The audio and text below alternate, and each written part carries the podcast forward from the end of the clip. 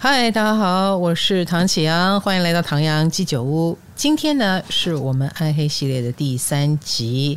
呃，暗黑系列还蛮受欢迎的，因为我想我们在里面探讨了一些案例，那也不只是去说这个案例有多悬，或者他犯案过程是多么的可怕，可能我们也试图要进入这些犯案的原因啊，他们的心态。其实这些人在犯案之前，他们可能都是跟我们一样很正常、很普通的人，所有的案子都一样。可是当他们犯了案之后，他们就成为很特别的人了。所有的人，因为他们所犯的罪，可能在检视他们的过程，也用一种妖魔化的方式。你看他的表情，好可怕！他的脸，还记得妈妈嘴吗？妈妈嘴的老板俞炳洪在被怀疑是凶手的时候，他所出现的每一帧照片，我觉得他看起来都像个大坏蛋。但是事后你才发现，原来他是无辜的。然后你就再回到自己的那个心情，就是那为什么那个时候我们看他会觉得他长得很像恶人呢？这就是一个最吊诡的地方。当你要用一种呃他是个坏人的角度去看他，他就越看越像个坏人了。那所有的犯罪者也是一样，大家都忘记他们在犯这些错之前，很可能也是一个普通人而已。所以反过来说，所有的普通人，谁知道呢？会不会一夕之间变成一个恶人？哈，我们口中所谓的恶人，我们也可能一夕之间，呃，犯案走进了一个别人不能理解的世界。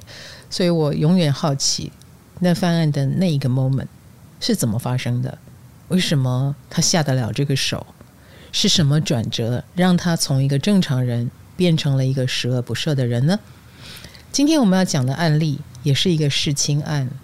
那我想我关切的比较不是天然的变态啊，天然的变态就不关我的事啊。如果我们无法从人性的角度去切入他，他可能陷入某种狂躁，那个就不关我的事了。那这个珍妮佛潘就是我曾经很关切，并且我在。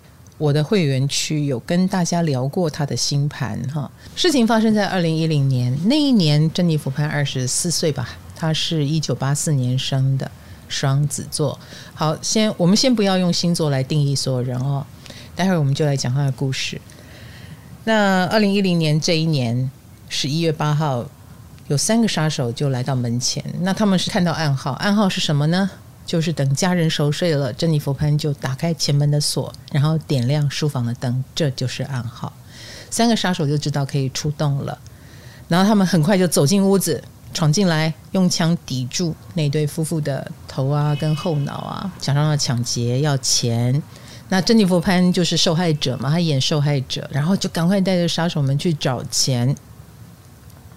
慌成一团的夫妇还求杀手不要伤害自己的女儿，这真的很讽刺啊！他们都不知道这三个杀手是女儿叫来的。杀手拿过钱后呢，就把潘氏夫妇赶到地下室，逐一枪决。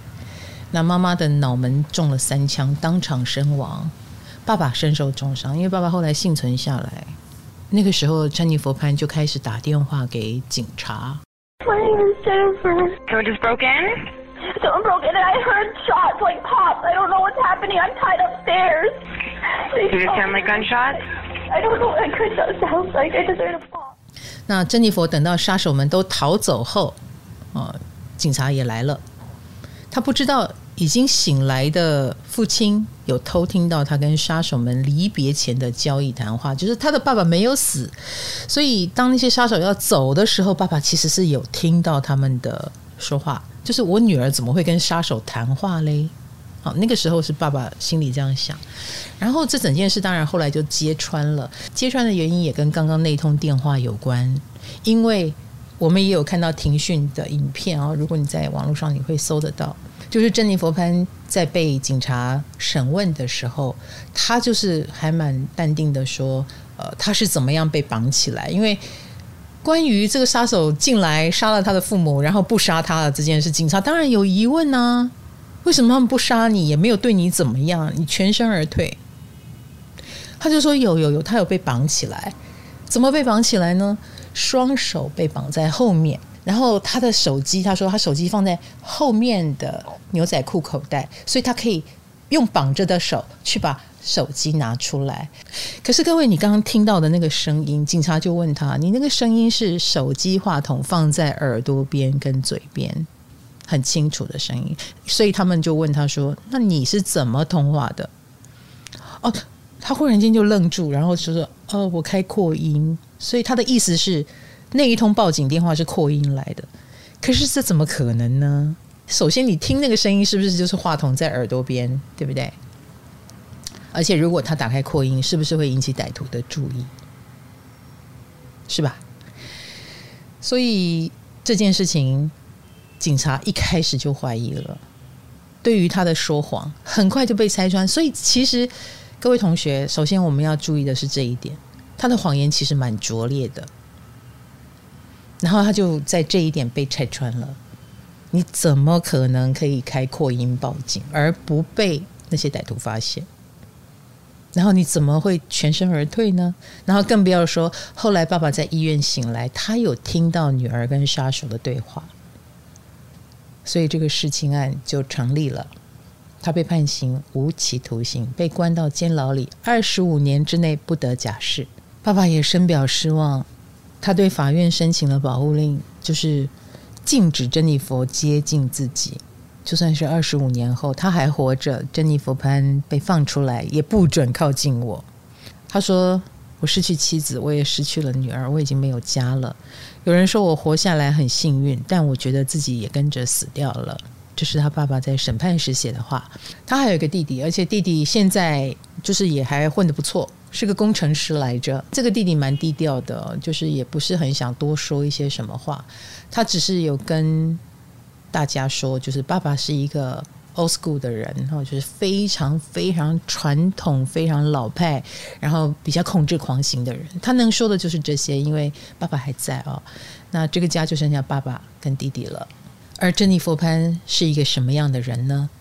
当我们在看影片或你听到这个故事的时候，我们可能脑海中浮现的就是一个坏女孩，或者是说谎，嗯，会说谎一定很坏，心思不单纯、不正派啊。但是我们走进来来看，就发现她是一个看起来蛮怯懦的，声音细细的，然后看起来很无害的一个女生。她不但看起来很无害，她早年还表现得很好哦，啊。首先，我们来看一下他的背景。他们在加拿大，然后目前后来犯案的时候是中产阶级，而且混得还不错，住的房子是独栋的，然后开的车子也很好。父母呢都是越战的时候逃出来的啊，然后可以在异国他乡胼手胝足打造这样的一个家庭，可见的他的父母真的非常的努力，不但自己很努力，也希望自己的小孩是争气的。那珍妮佛潘从小也的确表现得非常的优秀哦，所以他们就是我们所谓的东方的虎爸虎妈，他们也从女儿身上看到了希望，所以也尽力的栽培这个孩子。后来珍妮佛潘的弟弟啊，他有说，他说他的父亲是非常爱面子的人，除了很传统，还很爱面子。他说：“你不要觉得我们家很有钱，我们家其实还好而已。”呃，这个房子啦，还有那些车子是蛮勉强而买下来的，所以在他心目中，他觉得父亲是一个不但很传统，而且非常要强又爱面子，为了爱面子自己苦也没有关系的那一种类型。呃，不过他撑起了这个家，所以意志力一定也是很坚强的。就是这样的一个意志力很坚强的父亲，然后他是怎么样教育这个女儿的呢？这个女儿。四岁的时候就被报名钢琴课跟花式溜冰，那而且溜冰是以参加奥运为目标，所以小学的时候他的各种奖杯已经摆满一柜子了。也就是说，珍妮佛也的确满足了父母的需求，就是不管溜冰是不是他的兴趣，但他溜得挺好的。不过背后的代价，你想一个四岁的小孩就已经一路好就得了很多很多的奖。所以他是没有童年生活的，因为他放学就马上被父亲接走，直接去学音乐、学溜冰，然后回家还要做作业、温习，然后到深夜才能上床睡觉。他没有的玩，那也没有跟朋友的聚会，而且他的父亲还明令禁止，不准跟同年龄的朋友玩耍，因为他觉得玩耍是浪费时间，然后也不准他看低俗的媒体，所以他也没有看电视。假期呢，就跟父母一起度过，无时无刻都在监视着他。十二岁时的珍妮佛已经悄悄地透过自残来泄愤了，那个时候已经开始懂得伤害自己了。其实我我想，很多小孩子都经历过这样的一种很无奈的心路历程吧。或当我们是小孩子的时候，因为我们知道自己很弱小，我们需要保护。那可是。父母不是我们能选择的，我们要看别人的好心才能活下来。父母愿意养育我们，没有抛弃我们，哎，我们才能够活下来。如果他一出生就把我们抛弃了，也有可能啊，是不是？送走了，从此不知道会被谁收养啊。古代有很多这样的事情，或者是说你遭遇到什么样的大人，你遭遇到什么样的老师，有时候这不是我们能够。控制的。那珍妮佛潘遇到了一个像射监啊，而且很尽责的父母。他没有童年，他没有生活，所以他十二岁以后开始要步入青春期，他已经开始自残了，可能觉得人生无望了。那高中的时候，他的成绩就开始下滑了。可是他太害怕告诉父母了。其实我想他应该撑不住了吧，因为到后来。也不像小学的时候嘛，小时候所有的小孩都还在天真玩耍的时候，你当然就很容易出头。到了国中、高中，你可能你要比赛，你要赢的人可能是更了不起的人、更厉害的人、更有天分的人，所以他的各种表现就已经在下滑。可是他非常非常的害怕这件事，所以他开始说谎。我今天会对这个案例很有感觉的原因，就是因为。他今天会犯下滔天大错的原因就在这里，从一个小谎变成要说无数的谎，谎言到后来撑不住就爆掉了。哎呀，这个听起来就是你也常听到这种说法了。但是在珍妮佛潘身上，所谓的谎言爆掉，就是杀害父母，因为这个谎言已经到了他不能承受的地步啊。我们再看他的故事。高中时是他第一次说谎，他太害怕告诉父母他成绩下滑，所以伪造了成绩单，也成功的骗过父母。他吓得要死的事情，原来说个谎，伪造一个东西就能够解决。他找到了生命的希望吧？我想，这个小小的谎成功了，就让珍妮佛潘以后再也没有勇气跟父母说真相了。这才是最可悲的地方，你知道吗？我觉得说谎的人是会有罪恶感的。说了谎的人，可能啦，如果你 guilty 啊，你可能会无时无刻在想，我什么时候该坦白？可惜，所谓的天人交战，所谓的成魔与否，就是在这一瞬间。可是说谎却又能带来一时的快感，就是我今天不用面对它，可能明天再想这个事吧。殊不知你明天又没有勇气，然后呢，你会继续说谎。说谎是不是很像毒品？这样听起来就很像毒品啊。珍妮佛就吸了这个毒啊，他已经是住在一个牢里了，然后他又自己编了一个网，把自己。在牢里又捆得更紧了一点，因为他扯了一个谎，扯了高中成绩的谎之后，他又扯了一个更大的谎。他其实没有考上大学，但是他骗他父母，他考上了。不但考上了，他还得到奖学金，所以父母你不用付学费哦。嗯，他可能觉得这样子你们就不会追究太多。好啦，我我老实说，我刚刚开宗明义，我是不是有告诉你？我觉得他说谎的技巧蛮拙劣的。他的谎言其实还蛮容易拆穿，可是他的父母没有发现，没有拆穿，所以到底他的父母是真的虎爸虎妈，还是其实就是管得很严，但是没有用心去管呢？有些谎言，我觉得你只要有一点心，你可能都有机会发现不对劲哦。因为珍妮佛潘很成功的把这个谎维持了四年哦。维持了四年哦，这四年他假装有大学可以上，一直到毕业，他的父母都没有发现哦。也许有吧，可是也没有深究。在这四年里面，珍妮佛潘每天都像要去上课一样出门，但是他出门以后就是找一个咖啡馆坐下来，然后一直待到下课。然后也经常的跟他的父母说，他大学生活过得很好，哪一个老师对他很好。那在这个出门的过程，他可能在咖啡厅里坐着，或者当钢琴老师去家教打工。还有，他谈了一个恋爱。你想想看，他敢让他父母知道他在说谎吗？他更不敢了。可是这一切的一切，他的生活啊，都建立在谎言之上。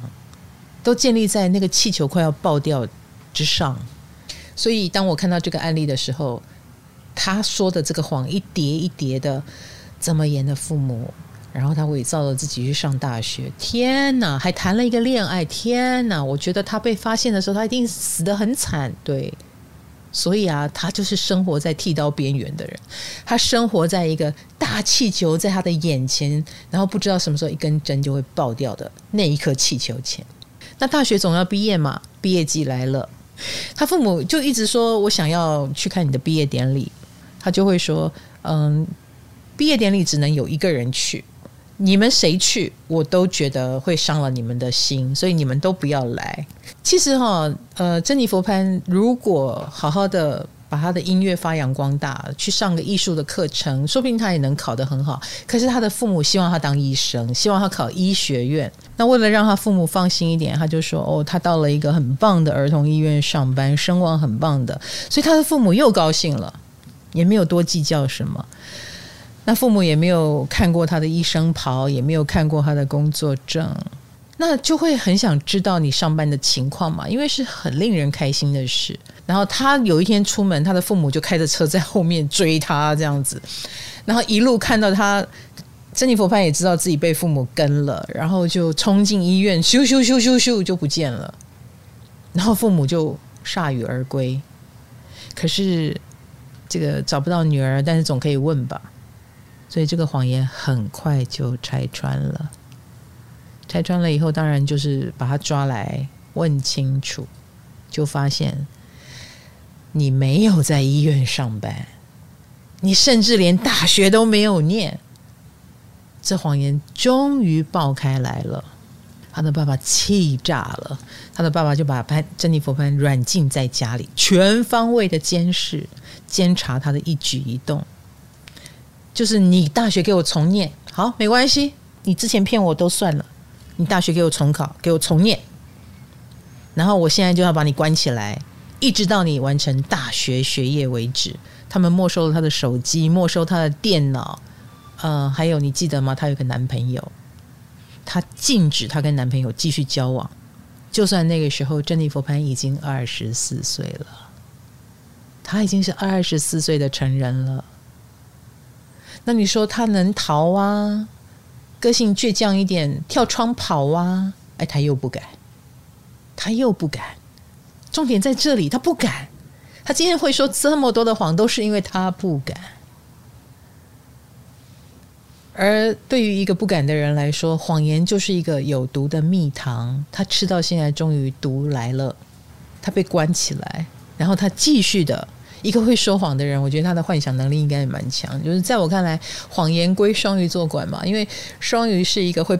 你把它想成，他会喷墨汁，就是呃，把事情弄模糊哈。说谎就是一个不告诉你真相，把事情弄模糊的一个概念。那他的妈妈呢，其实是蛮同情他的啦。他的妈妈还会偷偷的把手机给珍妮佛潘，就是让你偷偷跟男朋友联络。这个压垮骆驼的最后一根稻草呢，就是男朋友好像变心了，因为他只能这样远距离的偷偷的跟男朋友联络。所以有一天，她发现男朋友移情别恋似的，因为再也见不到这个女朋友了呀！啊，所以这个男朋友已经厌倦了这种高压式的恋爱，转而跟其他女生约会，过着比较简单的生活吧。那珍妮佛潘就疯了，她就再一次的去诋毁那些女孩，就是编织了各种谎言，强行的把她男朋友拉回到身边，成功的复合了。所以你就也会发现了，就是这个人已经很习惯的用说谎来当做武器，他已经开始进入了一个迷离的人生，这个人生已经不正常了，他已经进入一个跟世界上所有的人都不一样的迷离的世界了。不过，这个感情好像貌似挽救成功，可是他也意识到日子不能这样过下去啊。那他一心一意想跟这个男朋友在一起，因为他是一个从小没有朋友的人，这男朋友可能是他心目当中唯一，就是代表着外界的自由，然后更不要说还是个感情啊，所谓的恋爱脑一旦发作起来也是蛮吓人的。所以对她来说，她的男朋友是外界。跟她唯一的联系，跟她唯一的依靠。这时候她萌生了，要是父母消失了，该多好的邪恶念头。因为父母消失了，她就可以跟这个男朋友在一起了，她就可以自由了。那她跟她男朋友说了这些想法的时候，你看人生的交叉点，她的男朋友没有阻止她，还陪着他计划，帮忙他雇佣杀手。所以他的贵人运很差呀，他没有什么贵人运，没有人可以救他。不但没有救他，还成为推手。你知道，在看这个故事的时候，我就不断不断的也感受到了一种所谓的命运的力量。你只有一扇窗，结果窗外飘进来的还是毒气。虽然我故事一路讲下来，我不知道你能不能对他的处境感同身受。他从十二岁开始就自残，到底是什么样的情境、什么样的生活，会让一个小孩子想要伤害自己呢？我回想起我的十二岁，我的十二岁还少不更事，然后跟野孩子一样。我从来也没有想过，那野孩子的生活是一个礼物。我没有想过这个事情。我看了他的案例，我才知道，有的小孩可能觉得自己就是生在地狱里面。虽然表面上是父母非常的栽培他，非常的在乎他，但是这一对父母也是他撒谎，我去念大学念四年。都没有发现的父母哦，然后以及呢，面对警察的质问，我刚刚不是有放那个录音带给大家听吗？啊，他仍然是抛出各种谎言来面对，他已经到了说谎面不改色的地步了。然后说他请杀手来杀自己，而不是杀父母。最最后就是大家都怀疑你跟杀手是有联络，他就说对对对，我是请杀手来杀我，不是杀我父母哦，这样子。最终他就被警察识破了，他就这样被判终身监禁了。所以他的父母做梦都没有想到，他们精心要栽培的精英型的女儿，让他们失望之外，也因为他们把他围得滴水不漏，只剩一个窗口。你看这个赌注多大？窗口飘进来的是好的空气还是毒气？你也不敢保证。做梦都没有想到，正是这样的教育方式使这个悲剧发生。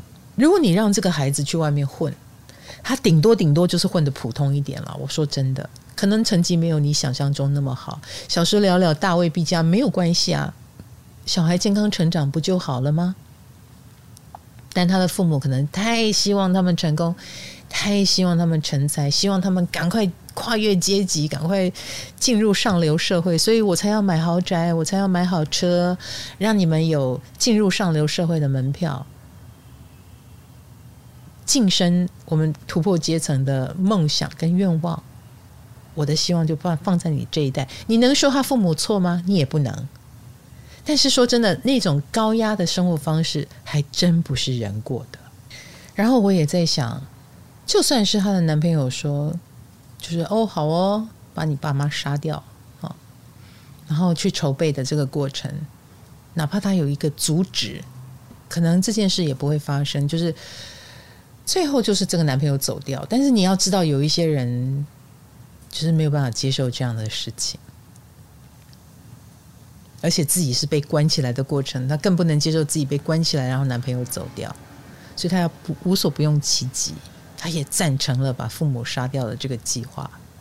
那珍妮佛潘的金星也在，就是她的金星跟这个土啊、冥啊、海啊啊是有相位的啊，因为她的金星在二度半，跟这三颗星是有联动的。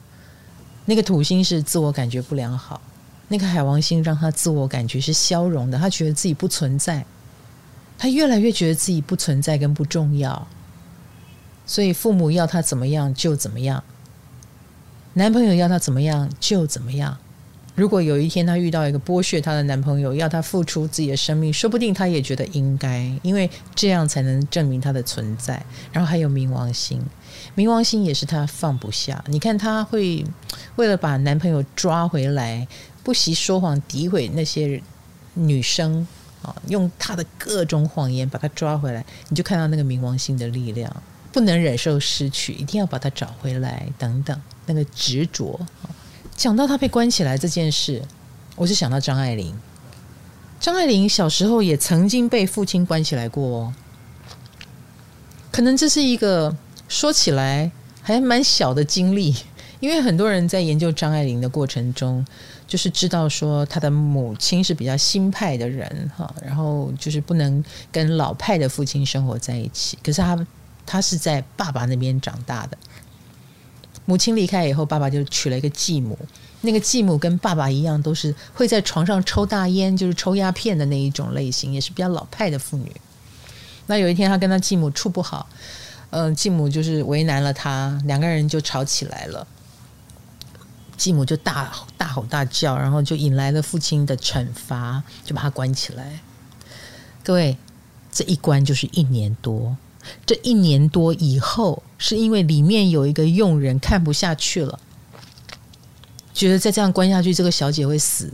哎，这个小姐会死，亲爱的，这是一个很严重的禁锢了。其实，它不是一个普通的说父母把小孩关起来，呃，不准你出门，不是这样子，是真的把你锁起来。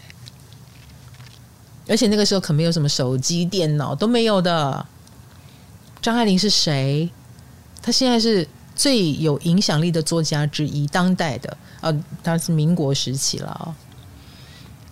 他是一个心灵那么敏感的人，所以后来是经过佣人的帮助，他逃出来了。他逃出那个家以后，再也没有回来过。那是他运气好，一年多被放出来。其实那对他来说就是一个生死交关呢。如果没有人帮他，没有把他放出来，他可能被关两年、三年、十年都有可能。这样的案例、这样的悲剧，我们也不是没看过，对不对？有些人真的就是被父母亲强制的禁锢起来，甚至于就是什么，很像疯女十八年这样的遭遇，被发现的时候已经疯掉了。这样的悲剧并不是没有。那只是说，珍妮佛潘身上换了一个方式，父母是为他好，这也是很多人谴责他的地方，就是你杀的是对你很好、爱你的、希望你变得更好的父母，而没有想过这是这个孩子要的成长方式吗？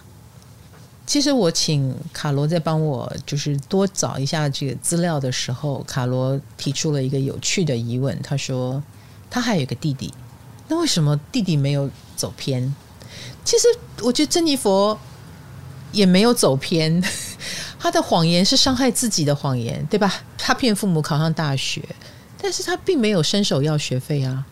在这过程中，他骗的是说我有奖学金，他蛮伤害自己的。他接下来出去混日子、游荡的所有费用，他得要当钢琴家教来赚呢。他也没有过得很好，他也不是那一种呃会骗父母说：“哎，我要去外地念书，你要帮我租房子，你要帮我干嘛？你不但看不到我，还拿了你一大笔钱。”他也不是这一种。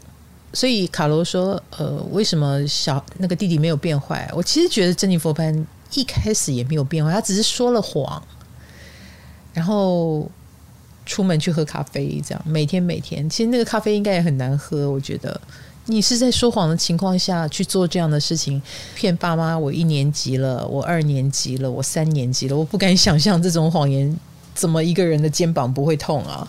然后讲到兄弟姐妹这个话题，我其实也觉得，不知道你们有没有兄弟姐妹？如果有的话，你就会发现很不自觉的，当一个人扮演什么样的角色，另外一个人就会扮演另外一种角色。你知道我以前学钢琴，然后我被老师敲手指，所以我后来我不学了，我翻脸了，就说我不学钢琴了。但我们家已经有一台钢琴了，爸爸妈妈就问我妹妹，就说你们谁要学？所有的妹妹因为看过我被打，就说哦，不学不学。本来也许有一点兴趣，后来都不敢学，因为大姐已经在前面演给你看了哈。所以他的弟弟也可以看着珍妮佛潘，就是他也同样生活在高压之下，而且作为男孩子，我觉得他被期待的应该也很深。可是也许他没有那么软弱，或者是他呃更愿意，就是符合父母亲的形象吧，或者更知道哦，看自己的遭遇，更知道要怎么规避啊。所以做老二、做老三其实也蛮好的。你们有大姐在前面打头阵哈，可以看出父母会怎么样对待大姐 或大哥。其实第一个小孩都是最受最受重视的，所有的父母也是第一次当父母哈，在第一个小孩身上。所以为什么所谓的长子啊、长女啊，感受都最深？比如说老大是最受宠的，或者老大要承担最多苦的，都有可能。这是老大的福利，也是老大的悲哀。今天很高兴跟大家分享这个故事，更重要的是分享这个故事之外的我对谎言的一个思考啊！各位在说谎的时候，或者是善意的谎言的时候，不妨想一想，不要因为谎言把自己陷入了一个迷离的不真实的世界，人生就有可能不能受自己控制了。好嘞，唐阳鸡酒屋，我们的暗黑系列第三集就到此，下次见，期待第四期哦，拜拜。